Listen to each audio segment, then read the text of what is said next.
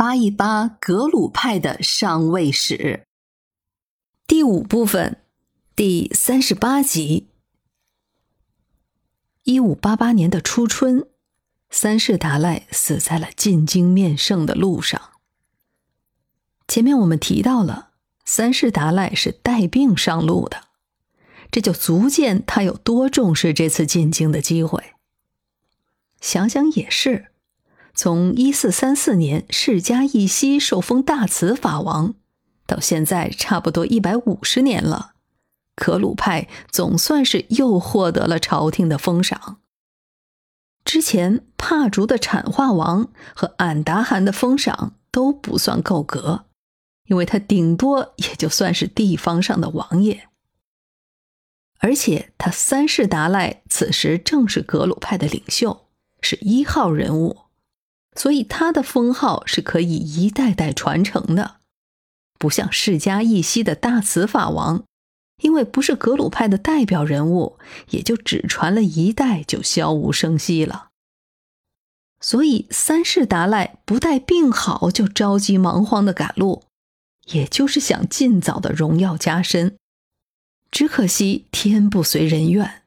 三世达赖还是没能亲历朝廷的敕封。三世达赖既然已经过世，以他生前的声望和影响，他的转世是一定要有的，不用像他的前两世那样扭扭捏捏、不清不楚。所以，公开搜寻转世灵通的操作也就按部就班的开始了。所不同的是。藏地和蒙古都在做，最多的时候有三波人马在跑，大有竞争上岗的趋势。不过格鲁派上层显然有他们自己的考量，他们不得不考虑当时西藏的政治环境，所以他们通过乃琼护法神来降谕，声称灵童要在蒙古地方现世。经过了一番认定。俺答汗的一个重孙子，具体说就是我们前面提到的俺答汗的那个儿子，也就是第二任的顺义王皇太极，他的第五子松木尔台吉的第四个儿子。这说起来有点绕，不过这肯定是黄金家族的直系血统。灵童出自帝王家，这种事儿怎么看都是人力所为的迹象。也完全是政治上的考量。不过，让蒙古族的大汗之后来担任达赖喇嘛的转世灵童，这也算是格鲁派高层审时度势之后的天才的想法了。根据记载，小灵童是出生在一五八九年的藏历大年初一，这是一个很耀眼的日子。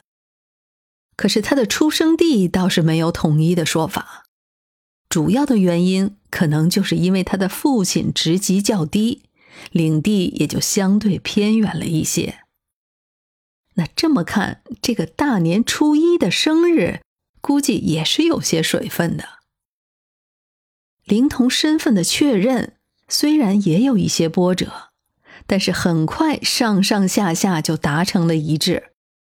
于是，这个小朋友在三岁的时候就被迎请到了青城，这是土默特部当时的中心，其实就是现在的呼和浩特，也就是俺答汗时期的规划城。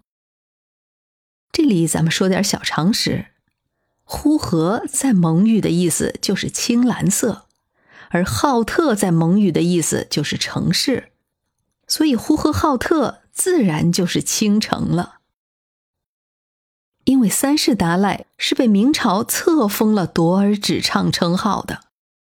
其实后来还有禅师的封号，也就是三世达赖进京准备去当面领受的。所以他这个转世灵童的身份，最终明朝也是认可的，是有诏书的。这大概也是第一次对转世灵童的官方认证。那于是乎，格鲁派、土默特部和明朝廷就都认可了这位灵童，他总算是平稳的继承了三世达赖的衣钵。不过也不知道是出于什么原因，这位转世灵童在此后就一直待在青城。当然，从一开始也有藏传佛教的高僧对他进行教导，只不过这一待就差不多是待了十年，直到一六零二年，西藏方面才前来迎请这个灵童前往藏地。当时蒙古部落的混战时有发生，土默特部落则对这个灵童的安全非常看重。于是，他们专门安排了一干贵族和军马陪同，沿途安顿各方。从呼和浩特出发，这一走又是一年。途中，在塔尔寺，这一众人等也做了短暂的停留。为此，塔尔寺还专修了达赖的寝宫。到了一六零三年的十月，一众人等到达了热振寺。他们和从拉萨赶来的格鲁派的高层会合，就在热振寺完成了坐床仪式。此时，蒙古的小王子就变成了四世达赖。随后，他们移驾哲蚌寺，在来年的新年，四世达赖就主持了拉萨的传召大法会，这也是他作为达赖喇嘛的特权。不过，现在又出现了问题。那么谁来做这位灵童的上师呢？从各方的书籍史料中看，在当时争议很大，分歧也很大，几个大佬之间达不成一致，于是就拖了很长的时间。自然，格鲁派内的高僧还是不少的，教书育人自然不在话下，只是上师的确定。特别是达赖的上师，这要考虑的因素太多。最终的结果是后藏扎什伦布寺的寺主罗桑曲杰最终成了四世达赖的上师。这位罗桑曲杰就是后来的四世班禅。一六一五年的冬天，在大昭寺的觉沃佛前。